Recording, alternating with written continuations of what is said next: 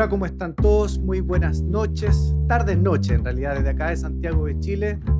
Hoy día tenemos la, oportunidad de sentarnos a conversar, sentarnos a dialogar con Julián Ugarte, quien es el presidente de Social Lab. Social Lab es una de esas eh, organizaciones, ¿cierto?, que está transformando la realidad, transformando el mundo. Es una comunidad de solucionadores de problemas, eh, la más grande del mundo, según la información que yo pude recabar.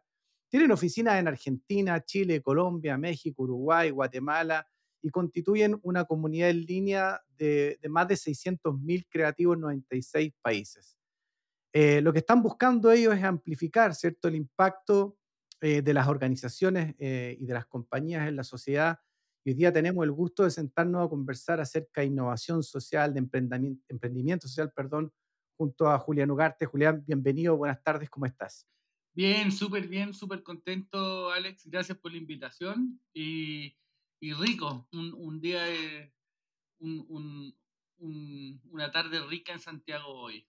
Exactamente. Oye, eh, cuéntanos un poco primero de ti, pues, después hablamos un poco del Social App. ¿Cómo llegas tú? ¿Con, qué trayecto estacionas y haces domicilio profesional en el, en el Social App? Yo creo que algo no tan tradicional. Yo soy de Viña, eh, eh, que, no es, que no es la capital de Santiago, nací en Puerto Montt, que es otra provincia, y, y, uh -huh. y, yo te diría que mi, mi vocación eh, joven estaba más ligada a la innovación. Okay. Estudié arquitectura, a los dos años me cambié a diseño industrial en el, en el DUC de Viña, y siempre tenía esa idea de inventar algo que pueda llegarle a todo el mundo, no sé, un clip, un encendedor, algo útil. Uh -huh. que era como algo súper dinámico. Uh -huh. Por coincidencia de la vida, eh, terminé en, organizando un concurso en la Fundación Techo, eh, Techo para Chile, eh, uh -huh. que en un momento que se estaba cambiando la política habitacional, eh, y se estaban creando una nueva tipología de viviendas que le llaman las viviendas progresivas, uh -huh. viviendas dinámicas que crecen en el tiempo, y ahí estaba Alejandro. Aravena con el... Alejandro Aravena, claro. Claro, haciendo como los, la, las primeras unidades de eso, y el techo era una institución que construía esas viviendas, agrupaba a las familias, etc. Uh -huh. y, la, y la casa tenía que crecer en el tiempo, y tenían claro. que equiparla los, los vecinos, pero había que hacerse cargo de eso y le llamamos mínimo. Y armamos un concurso donde Elemental ponía las casas y mínimo tenía que ver cómo se terminaban de construir. Y nada, pues ahí conocí la pobreza más dura. Había un, claro. un cura que se llamaba Felipe de Ríos que a mí me inspiró uh -huh. muchísimo, sin ser muy católico, y uh -huh. me conecté con una pobreza, yo te diría, de la capital que no veía tan fuerte en las provincias, más dura.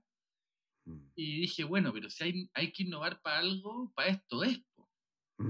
Qué clip ni qué cuestión, dijiste tú. Sí, pues acá está el desafío. Claro. Después me puse a revisar uh -huh. números como eh, más económicos o, o sociales y, y, me di cuenta que me inspiré mucho en un gallo que se llamaba C.K. Prahalat, un profesor uh -huh. de la escuela de Michigan que murió, que decía uh -huh. que el 63% del mundo, 8 mil millones de personas, un poco más, ganaba menos de 4 dólares diarios, 3 dólares, 2, diarios, 2 dólares la pobreza extrema en ese entonces en Latinoamérica estaba en 80 millones. Entonces me di cuenta que no solamente el problema era duro, sino que abarcaba a la mayoría de la población, que las, que las personas cuando iban al terreno ¿no? a, a, ver cómo qué podíamos mejorar, por ejemplo, no tenían duchas, no tenían aguas corrientes porque no eran dueños de los terrenos y todo un problema en el fondo público, político, privado, donde no hay a poder cañería en un lugar donde la gente no tiene terreno pero compraban jabón. Y el jabón claro. era el mismo y no era distinto, siendo que su ducha era distinta. Y lo producían muy leve, por decir algo. Y, mm. y también co eh, había comida y había transporte. Entonces el mundo privado se relacionaba mucho con la pobreza, pero tal vez no de la mejor forma. Entonces dijimos, bueno, ¿y qué pasa si inventamos nuevos productos y nuevos servicios que hagan mejor la vida del día a día? Y así podemos crear algo sostenible que escale y vemos nuestros, en estos problemas oportunidades no solamente para generar una sola solución filantrópica que venda la donación, sino que tengan sus propios modelos de negocio y puedan escalar y llegar a miles y millones de personas. Esa era como... Y ahí empezó Social Lab de alguna forma, incubado en el techo, en el centro de innovación, y después hace un spin-off y sale, y ya lleva harto tiempo fuera, pero, Fue un origen en el fondo y creo que se combinó la innovación con una gran vocación social. Perfecto. Qué extraordinaria tu historia. Sabes que me hiciste, bueno, y anunciaron ah, oficina en Brasil hace nada, la semana pasada, algo así, que vi, por ahí algo, algo de información. Sí, están, escalando. Me, me, hiciste acordar de Alejandro Aravena, bueno, un profesional que yo admiro hace, hace varios años, he seguido su carrera. Eh, uno de mis hijos es así, pero admirador profundo de lo, de lo que él hace y también lo ha inspirado mucho. Y me acuerdo en una conferencia que lo llevé a él, en realidad, a mi hijo, y, y, Alejandro hablaba esto que estáis comentando tú, de la, de la problemática, de, cómo se dan las, las problemáticas en la pobreza. Entonces decía que cuando estaban haciendo este ejercicio de construir estas casas en expresión mínima para la gente, la gente tenía que elegir, no sé, postina eh, o, o Califon, una cosa así. O sea, una de las dos cuestiones tenían que tener. Y, y, la lógica sobre la cual funcionaban en esa, en esa realidad es muy distinta a la lógica de uno. Y, y ahí planteaba el problema, Alejandro, que decía que nosotros pensamos que los que no estamos en, esa situación, pensamos que nuestra lógica es la que opera ya. ¿Te parece que también en la pobreza se da una lógica de pensamiento que es distinto? Obvio, pero de todas maneras, yo me acuerdo, de hecho, y, eran las mismas viviendas de Elemental en Renca, mm. en donde, claro, la familia tenía ducha, pero no tenía plata para pagar el gas. Y me decía, mm. sí, Julián, nosotros hemos hecho estudios y cerca, en ese momento, me decía que cerca del 40% de la población se bañaba con agua fría porque no tenía plata para el gas. Mm. Entonces, claro, pues son realidades distintas y parte de lo que pasa ahora es que hemos estado tan desconectados, vivimos en lugares tan distintos y no nos encontramos, que, mm. no, que no reconocemos esos problemas. Y el innovador, tú entenderás que el problema es una oportunidad para generar una solución, para crear valor. Así. Y claro, como decís tú, esta distancia que, que ha ido ocurriendo en la ciudad, sobre todo ciudades como Santiago, que nos va segregando y que va invisibilizando, la verdad. Bueno, al final de la conversación te quiero llevar un poco para eso, vaya, ¿por qué invisibilizamos tanto ciertas cosas? Oye, hablaba con, con Fabián Bosqueazo hace unos días, una semana atrás en el podcast también, que es el country manager de Softec. Y él me decía, mira, yo no sé si todas las empresas hoy día son digitales, pero toda empresa debería ser digital. Yo te cambio un poco el perfil y te pregunto, ¿tú crees que toda empresa debe ser social? ¿Toda empresa debe tener eh, el gen social en, su, digamos, en su arquitectura. ¿Cómo lo ves tú? Bueno, le estoy preguntando a... a propósito.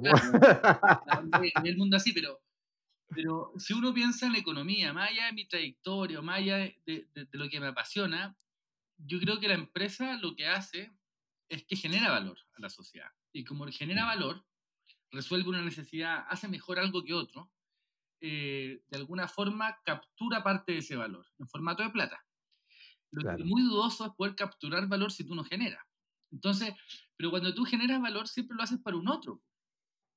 Entonces tienes que responder a algo, a algo que tu comunidad necesita, algo que se, que, que se puede hacer mejor.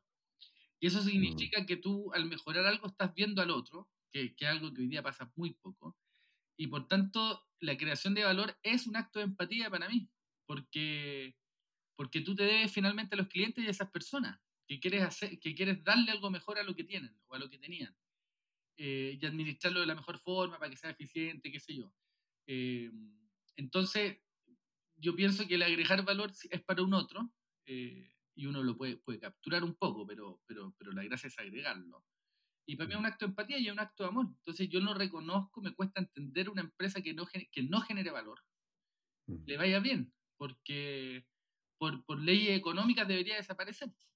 Entonces yo creo que las empresas sí tienen un rol social, y no solamente en el producto que, que, distribuyen, sino también en la lógica de cómo, cómo operan con sus proveedores, con sus empleados. Al final la empresa es el lugar donde mucha gente vive la mayoría de su día.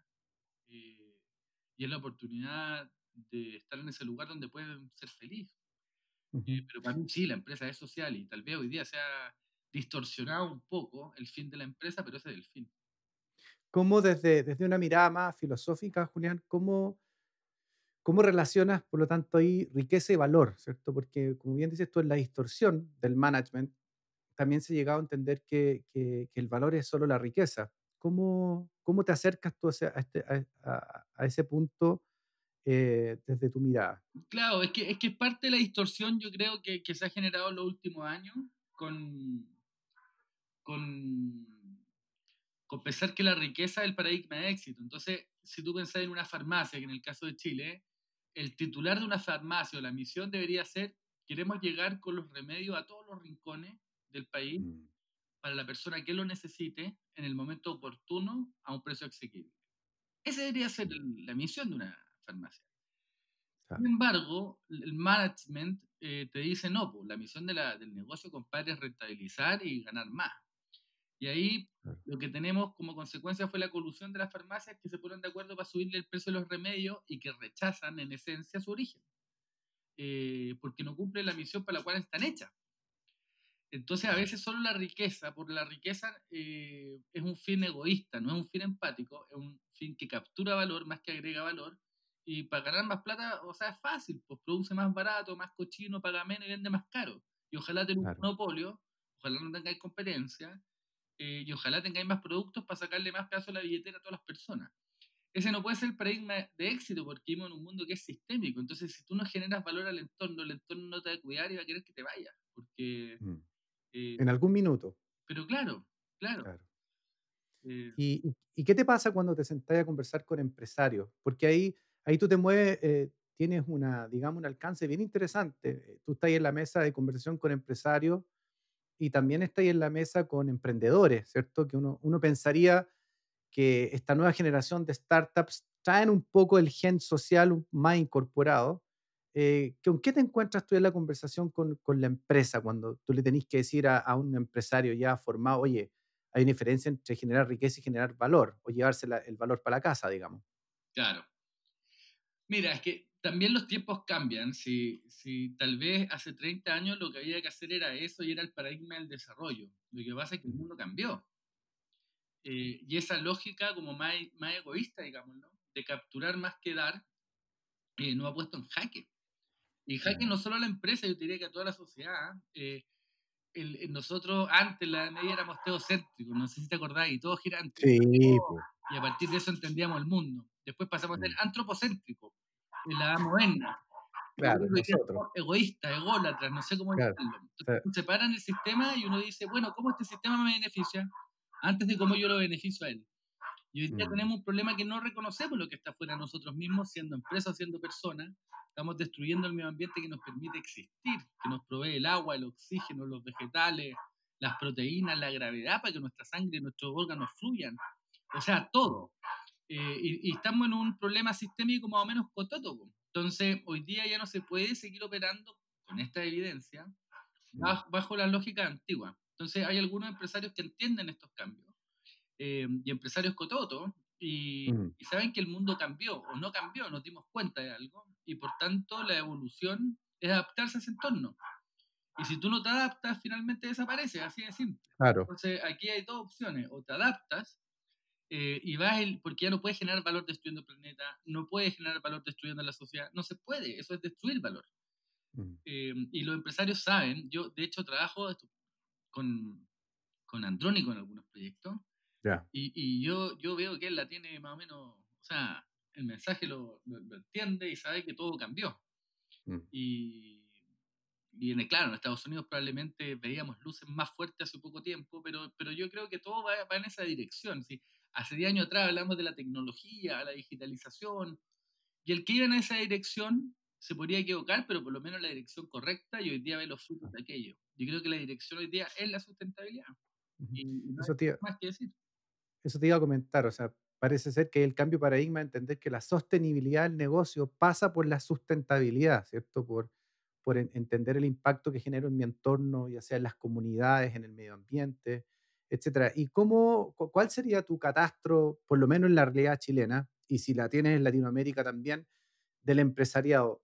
De 1 a 10, ¿qué tan sensible se encuentra el empresariado en, en estos temas?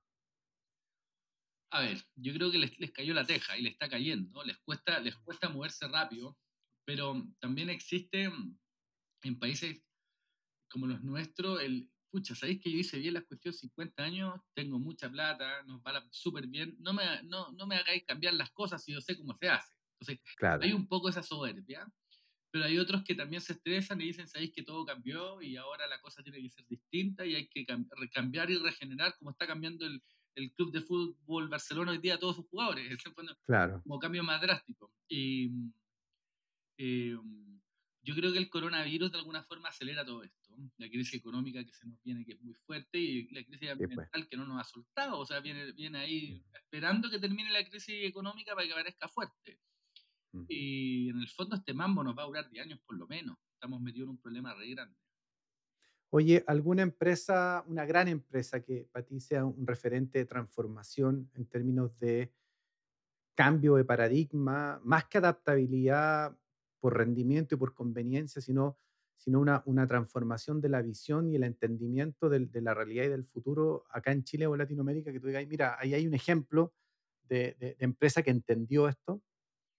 Sí, mira, y harta. Por ejemplo, a nivel regional, yo creo que la que hace un ejemplo bien interesante es Natura. Claro. Eh, desde, desde, su producción muy orgánica, desde la trazabilidad de sus desechos hasta su esquema piramidal de cómo se redistribuyen los ingresos, donde todos ganan. Después las empresas ven una campaña muy grande, que son empresas que no solamente ven el, el, fin económico como el único fin de la empresa, porque por estatuto eso es una empresa, algo que busca el lucro, sino que también ven el impacto ambiental y social como parte de sus metas eh, y han hecho transformaciones interesantes, por ejemplo, esquemas donde no permiten que el CEO gane 30 veces más que el último empleado, porque finalmente en la misma empresa tú puedes replicar la desigualdad de los países. Eh, mm. En el caso de, mm, Danone en el mundo también ha sido bastante increíble. Empresas hoy día que se están sumando al eh, Race to Zero para hacer cero carbono, como Apple, Google, qué sé yo. En, en empresas eh, como Megacentro, por ejemplo, que es una empresa de distribución grande chilena que tiene códigos súper interesantes, ecológicos y sociales. Veo a París, por ejemplo, en el mundo del retail, la moda, uno de los, la tercera industria más contaminante del mundo. Hoy día me meto a su sitio como intruso y veo que hay hartos productos ya sostenibles en venta.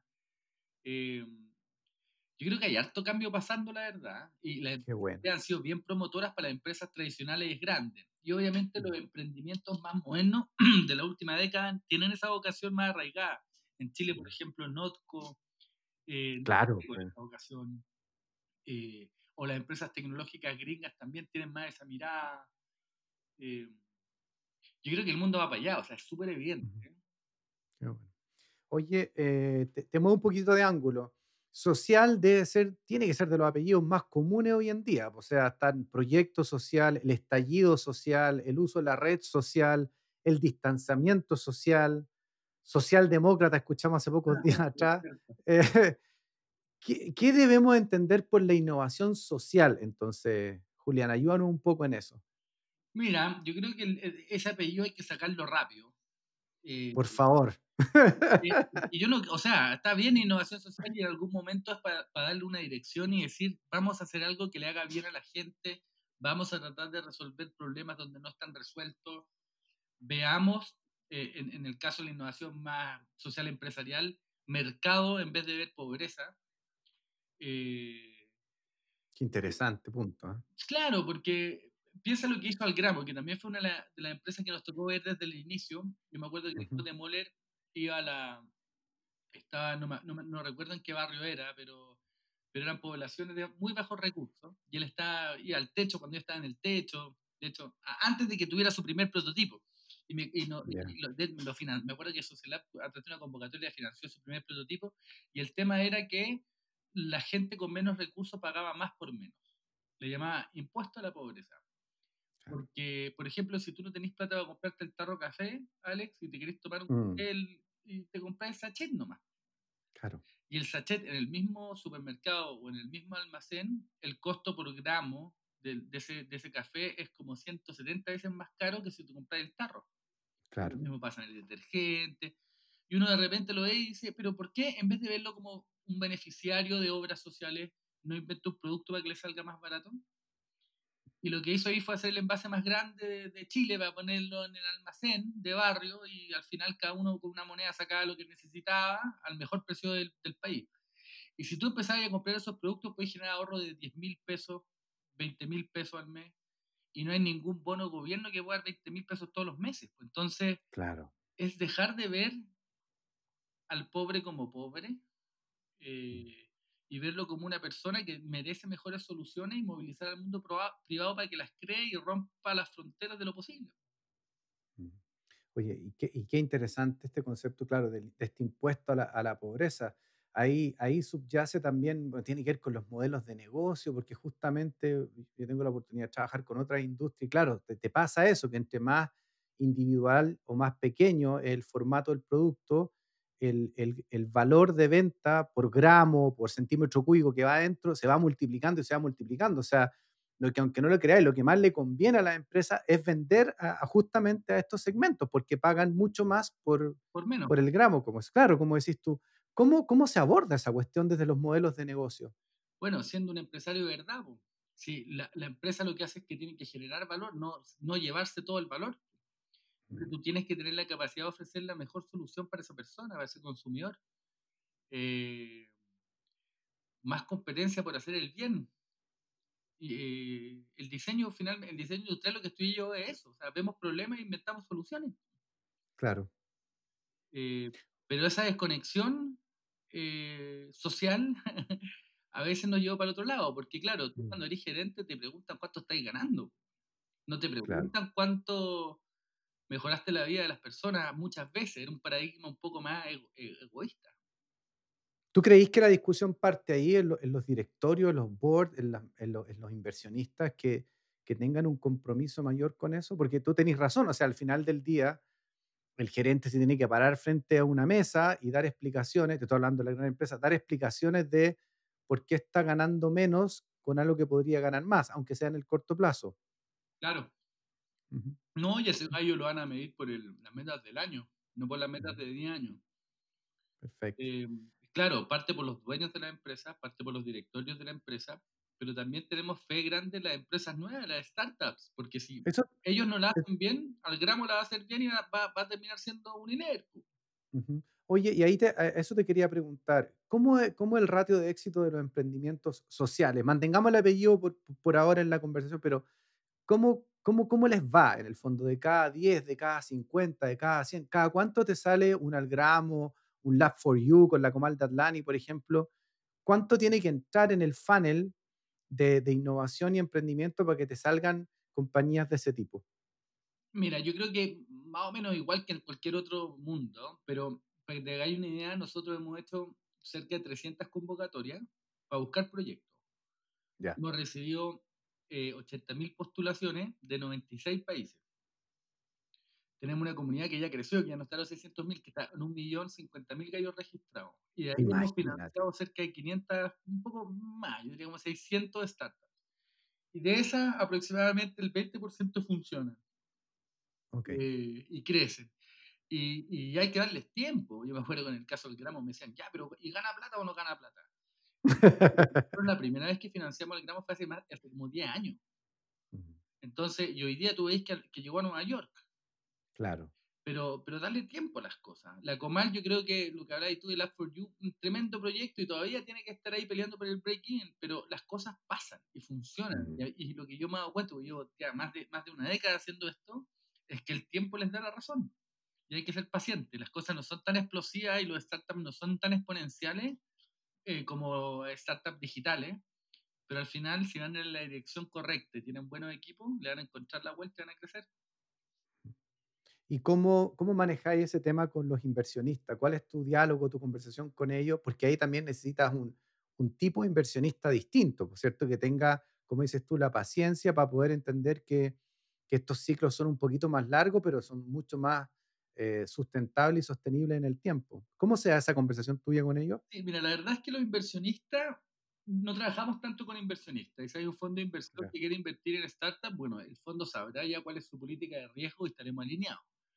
Pero lo que nosotros hacemos mucho hoy día es que las empresas no saben muchas veces cómo avanzar y no saben innovar. Eh, mm. es como que, no sé, por el coronavirus el gobierno haya hecho ventiladores. el gobierno no hace ventiladores son los centros tal vez tecnológicos o científicos los que lo van a hacer. Eh, y la empresa pasa lo mismo. Y de repente, imagínate, tú tienes una empresa grande de producción de proteína animal, por decir algo, y querés ser más sostenible y bajar tu huella de carbono. y destináis a cinco personas eh, para que inventen soluciones. Nosotros les decimos, pero ¿para qué las vais a inventar? Si vais, a hacer algo que no sabéis si va a funcionar. Esas cinco personas son carísimas al costo de empresa tuya. Y probablemente afuera alguien ya inventó más de una vez esto y quería mostrártelo y nunca le abriste la puerta. Pon esa plata, llamemos a las mejores propuestas y te ayudamos a evaluarlas, pongámosle en línea y contrátalas como proveedor.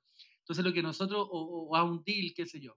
Entonces nuestros inversionistas finalmente son empresas y gobiernos y quieren hacer algo, pero no tienen las capacidades para desarrollarlo y nosotros las conectamos con las startups o soluciones que ya lo han hecho y así por un lado le brindamos a la, a la, empresa o al gobierno la solución, eh, ordenándole esta información que buscándola en Google probablemente no la vaya a poder encontrar. Claro. Y, al, y, al, emprendedor le damos más que un fondo de riesgo, le damos venta y, un, mm. y al tiro una fórmula para crecer rápido. Entonces, esa es como nuestra, nuestra manera de, de hacer crecer los proyectos eh, eh, los emprendimientos con impacto. Y de hecho al gramo no, no, lo hicimos, pero, pero hace eso, o sea, hoy día se fusiona, hace una alianza con Unilever, está vendiendo Lomo, el Quicks y otras cosas. Yo creo que es un camino genial, porque al final la evolución es colaborativa. Entonces yo no creo mucho en la pelea del grande con el chico. Eh, veo mucha virtud en la alianza, de la agilidad del innovador que no tiene burocracia, que tiene pasión y quiere resolver algo, con una empresa que tiene una estructura y una plataforma que le puede brindar eh, un apoyo de crecimiento genial y al mismo tiempo nutrirse de los avances que no tienen interno. Qué, extraordinario, qué extraordinario escucharte. Eh, ¿Cómo ves tú al emprendedor latinoamericano en este, en este sentido? El otro día hablábamos, me parece con Alejandro Solí, hablábamos de que el, el emprendedor latinoamericano, eh, Garavito, con, con Garavito de Colombia, eh, que el, emprendedor latinoamericano tiene un perfil, tiene una sensibilidad que es distinta, nos ponte tú al europeo, al asiático. Tú nos ves a nosotros, al latinoamericano, con una sensibilidad, digamos, eh, más a flor de piel respecto a los temas de estos modelos más sociales. Sí, yo creo que sí, yo creo que sí, porque, a ver, yo estuve en Estados Unidos harto tiempo, y en Estados Unidos hay un driver mucho más fuerte al, al dinero y en desarrollar una startup que crezca, crezca harto y ser Mark Zuckerberg, por ejemplo. En Europa, eh, que también he estado en muchos países hablando, discutiendo este tema con los expertos de allá y todo, em, los problemas públicos los tienden a resolver, a resolver los estados. Mm. ¿ya? Y Latinoamérica tenemos una mezcla que somos como más calientes de sangre, bailarines, simpáticos, cariñosos, somos más amorosos, más, apasionados también. Apasionados, claro. Países menos fríos, que tenemos muchos problemas irresueltos y estados pequeños y muchas precariedades. Entonces, yo veo en Latinoamérica un, un, emprendedor que va tomando esos espacios eh, en una región que le queda muchísimo por crecer, que de alguna forma se da cuenta que el Estado es incapaz de resolverlo todo, eh, y veo un tremendo potencial en la región. Yo creo que que estamos en un lugar, a pesar de todo lo golpeado que estamos, eh, por el coronavirus, por nuestra pobreza, por la corrupción y tanta cosa, veo, veo, veo que es una región muy fértil para la innovación del futuro. ¿Cómo, cómo conectas tú? Em, déjame ver cómo te planteo bien la pregunta, pero ¿cómo conectas tú esta realidad que acabas de describir muy bien, ¿cierto? Nosotros en Latinoamérica todavía tenemos problemas bastante precarios de tercer mundo con esta transformación que está sufriendo el mundo más en la línea digital y que, y que no solo nos pone más lejos de las potencias mundiales, sino que además lo acelera a ellos y a nosotros nos pone, eh, nos pone más lento. Entonces esa distancia que ya teníamos se vuelve exponencial cada día que va pasando, mientras nosotros seguimos tratando de resolver eh, problemas de este tipo. ¿Cómo, cómo, cómo, ¿Cómo cabe ahí? ¿Qué espacio tiene la innovación social, el emprendimiento social con el desarrollo de los países. ¿Cómo lo ves tú? Sí, mira, en temas de, digitalización podemos estar atrasados, pero Europa tampoco es un país con muchos hábitos de, digitalización, es una población, yo diría, más adulta. Acá todavía hay una población un poco más joven y yo creo que ahí no hay tanta, tanta distancia, pero sí hay distancia. Pero mm, si tú me preguntas dónde pondría las fichas del desarrollo de nuestros países a futuro, a mí me cuesta creer que el Estado va, los, estados van a resolver todo. Aparte que han venido trabajando, si vemos la política en los países, todavía son partidos políticos que yo creo que parecen como equipos de fútbol, que tienen como misión derrotar a su adversario. Claro. Y se olvidan un poco del bien común o de las nuevas cosas que pueden haber, sino más bien de destruir al adversario para ganar el partido. Y para eso claro. Y yo veo en el emprendedor social, el innovador social, una persona empática que reconoce los problemas de su entorno, ya sea en Antofagasta, en São Paulo, en Recife, en Bogotá, Medellín o San José, y transforma ese problema en una posible solución, en un prototipo. Después busca recursos para hacerlo crecer porque le apasiona resolver ese problema. Entonces veo una posibilidad muy grande de sumar energía ciudadana de nosotros mismos, de las personas, de los seres humanos, para dar respuesta a nuestras necesidades. Nuestra hipótesis es que estamos llenos de problemas, llenos, pero aún tenemos más soluciones que los problemas. Cuando nosotros hacemos 300 convocatorias y nos llegan más de 70.000 postulaciones de 96 países, decimos, hay problemas, pero hay más soluciones. La pregunta es cómo las hacemos aflorar, cómo le damos anabólico a aquellos que nos pueden ayudar a, a, resolver cosas que nos cuestan. Qué, qué, maravilloso. Oye, y ahí queda, queda planteado lo, de, lo, de, lo, siguiente que te quería hablar. Me llamó mucho la atención, y, te lo dije antes que empezáramos el, el, programa a grabarlo, este concepto de la economía del amor. Eh, tú, entenderás que en la, en la, empresa no son temas que, se hablan eh, a diario, ¿cierto? No, no es, digamos que no, no atraviesa el menú de la conversación en, la, en, en, las compañías ni en las organizaciones, pero me parece un concepto tan interesante de abordar. ¿Qué tenemos que entender, Julián, por la economía del amor? ¿Y por qué es tan importante, crees tú? Ah, mira, te explico dónde viene el título, porque nunca he escrito nada de la economía del amor. Eh, pero, para mí es súper sencillo, es como la ABC de la economía. Pero a mí me invitaron a dar una, una presentación en la ONU y era la segunda vez que iba, hace como 5 cinco, años más. Y era más joven que ahora, haber tenido hace 35 años, 33. Y dije, ¿sabéis qué? Esta es la última vez que me van a invitar. Entonces, porque claro, ir a Nueva York, estar en ese lugar. Y uno dice, bueno, pero si tengo la posibilidad de hablar algo acá, ¿qué digo? Y como, y como soy provocador, se me ocurrió esta, eh, esta terminología, eh, terminología, Economy of Love. Y puta, eh, prendió, pues llamó mucho la atención el titular. Y después me entrevistaron en Chile y por distintas razones salió una portada de la revista Capital con esto y, y como que se conoció. Pero en el fondo es, si tú resuelves, o sea, para tú agregar valor, tienes que mirar al otro. Es un acto de empatía, es así de simple. Es así de simple. O sea, si tú en una empresa generas valor, es porque alguien se lo está generando. O sea, mm. si es que tú no, y, si tú ves un problema y lo resuelves, es lo mismo. Es, agregar valor, pero ese problema se lo resuelves a otro. Y es un acto de empatía, y la empatía es amor. El otro decide que es valor, en el fondo. Por supuesto, pero tú tienes un acto amoroso al querer resolverlo. Si tú no tienes la capacidad de mirar al otro y, generar algo que le haga bien a tu país o a tu comunidad, desde ahí nace la creación de valor.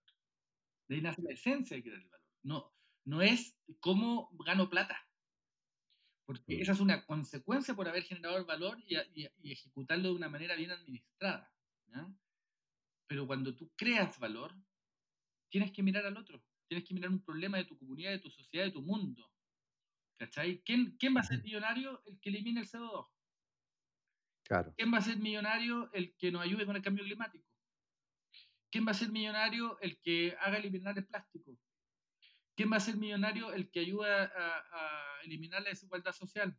¿Quién va a ser millonario? El que ayude a la reconversión laboral en el tiempo de la tecnología de los adultos. ¿Quién va a ser millonario? El que ayude a que las mujeres eh, eh, estén en una cancha pareja con los hombres y que inventen modelos de negocio para eso.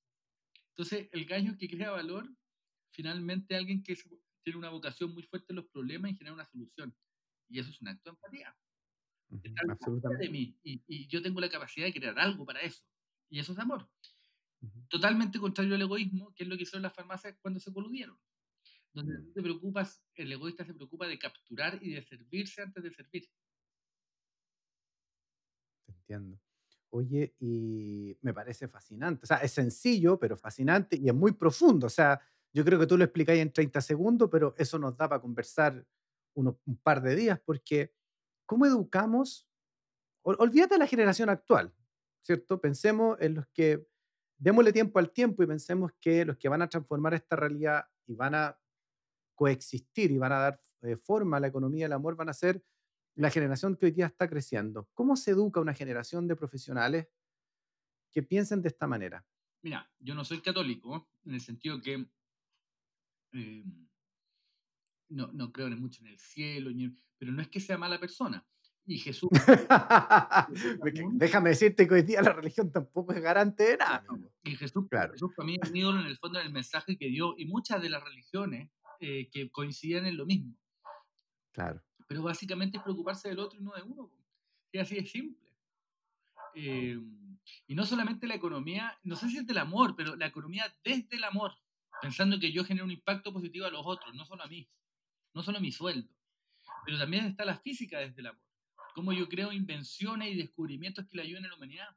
La música generalmente se hace desde el amor. Porque se piensa, cuando uno la está componiendo, por más de adentro que salga del alma, sabe que otro la va a escuchar y quiere que le guste. La filosofía muchas veces se hace desde el amor, para generar un conocimiento para eh, que nos ayude a todos tal vez a descifrar y codificar lo que nos está ocurriendo. Eh, es desde donde uno hace las cosas. Eh, si uno lo hace desde el egoísmo, lo que vamos a tener, mira, esto es muy volado, Alex, pero aquí yo creo que está pero, lo que a mí yo Pero para eso estamos, amigo. Para eso estamos.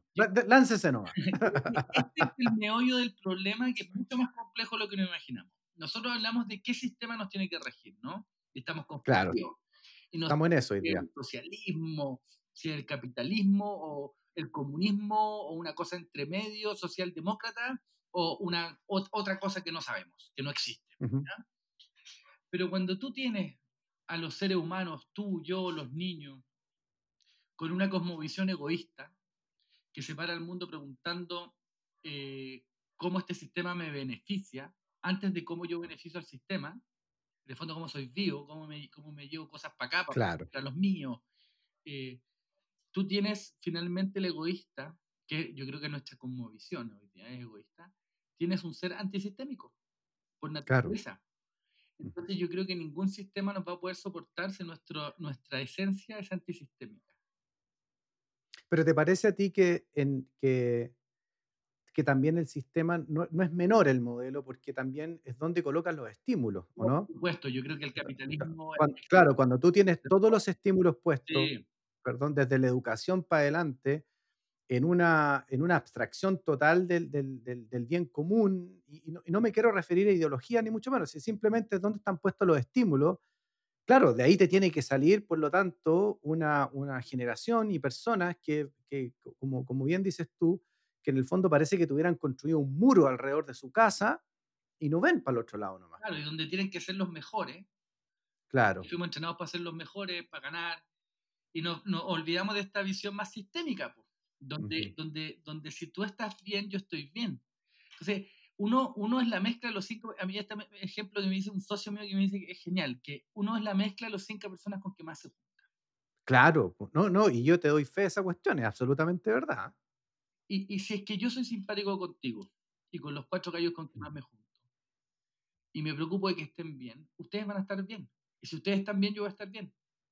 Mm. Ahora, si yo soy pesado contigo, probablemente tú vayas a ser pesado conmigo. Y a decir, puta, qué lata, llegó el Julián.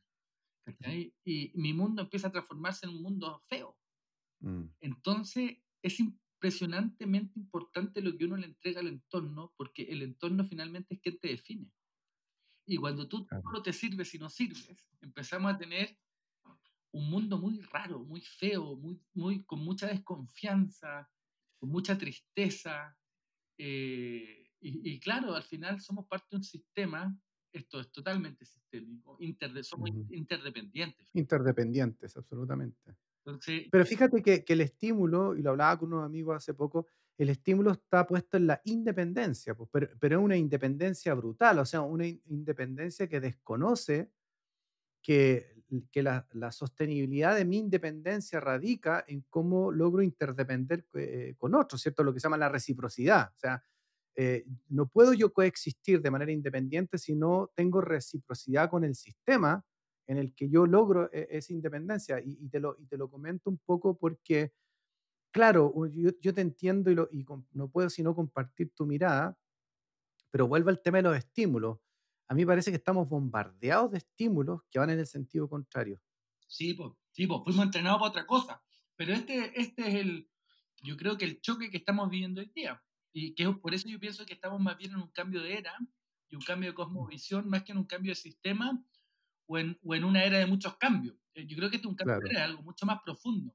Eh, yo creo que el ser humano, nosotros nos vamos a dar cuenta, lo que tú decías recién, el, el, el, nosotros somos organismos biológicos, somos mezclas de células que se quieren reproducir en un planeta que lleva años de evolución y la cosa funciona. Y tenemos que tomar aire, agua, oxígeno, vegetales y una serie de cosas que afuera de esta atmósfera no existen. Y tú finalmente te puedes dar cuenta que el ser humano no existe, porque fuera del planeta Tierra no existe el ser humano, es inhóspito, no tenemos ni una posibilidad de estar ahí, sino coexistimos. Claro. Y hasta una piedra, por lo más inerte y muerta que sea, necesita un pedazo de tierra sobre el cual posarse para existir. Yo creo que nosotros realmente, Alex, no existimos, nosotros coexistimos, con suerte. Estoy, eh, no, estoy de acuerdo contigo, pero llama la atención eh, esta, esta, esta, mm, esta falsa creencia de que parece que existimos. ¿Me sigue o no? O sea, y que no estamos en, este, en esta lógica de reciprocidad con este sistema que es el planeta Tierra, somos seres, seres biológicos. Y en, lo, y en lo social, ¿cierto? Y en lo político nos, nos vamos polarizando y vamos como, al final uno queda mirando y como que tiene dos dos grandes eh, alternativas, la prepotencia de un lado, la vulgaridad del otro, y de repente empezamos a quedar como encerrados. ¿Te parece a ti que podemos llegar pronto a una conversación más en, en el tono en el que la estáis planteando tú, por ejemplo? Sí, yo creo, o sea, me imagino, me imagino que el paradigma de éxito se va a transformar desde ser el mejor, que hoy día ser el mejor incluso puede estar ligado a la riqueza, como tú decías. Y te diría más, a la prepotencia más que a la riqueza. O a la prepotencia, o a ser el más Claro, claro. A ser el más bueno, el que más aporta. Mm. ¿Me entendí? O sea, el padre Hurtado, por decir algo, era mucho mejor que yo.